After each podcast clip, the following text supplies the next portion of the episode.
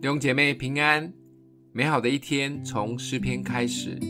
诗篇第十二篇一到八节：耶和华，求你帮助，因虔诚人断绝了，世人中间的忠信人没有了。人人向邻舍说谎，他们说话是嘴唇油滑，心口不一。凡油滑的嘴唇和夸大的舌头，耶和华必要剪除。他们曾说：“我们必能以舌头得胜，我们的嘴唇是我们自己的，谁能做我们的主呢？”耶和华说：“因为困苦人的冤屈和贫穷人的叹息，我现在要起来，把他安置在他所切慕的稳妥之地。耶和华的言语是纯净的言语，如同银子在泥炉中炼过七次。耶和华。”你必保护他们，你必保佑他们永远脱离这世代的人。下流人在世人中升高，就有恶人到处游行。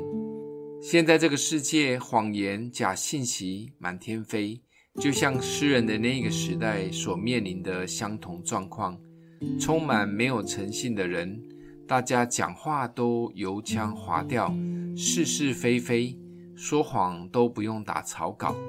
常常让我们分辨不出真真假假，唯有神的话语是纯净的，像银子炼过七次一样的纯净，是完全正确、真实、可以信靠的。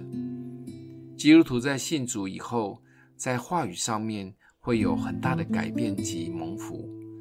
以前还没有信主，说个小谎好像也没什么。在背后说人的八卦也很起劲，常常也会说一些负面或丧气的话。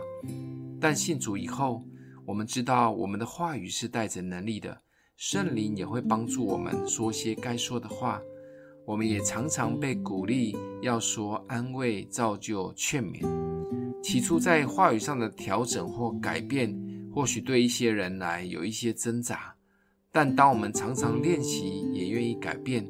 不仅在地上的日子，我们开始蒙受话语的祝福，更重要的是，这一些地上说的不对的话，在最后大宝座的审判上，也会一条一条被列出，所以要更小心。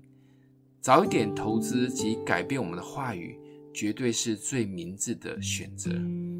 今天默想的经文，耶和华的言语是纯净的言语。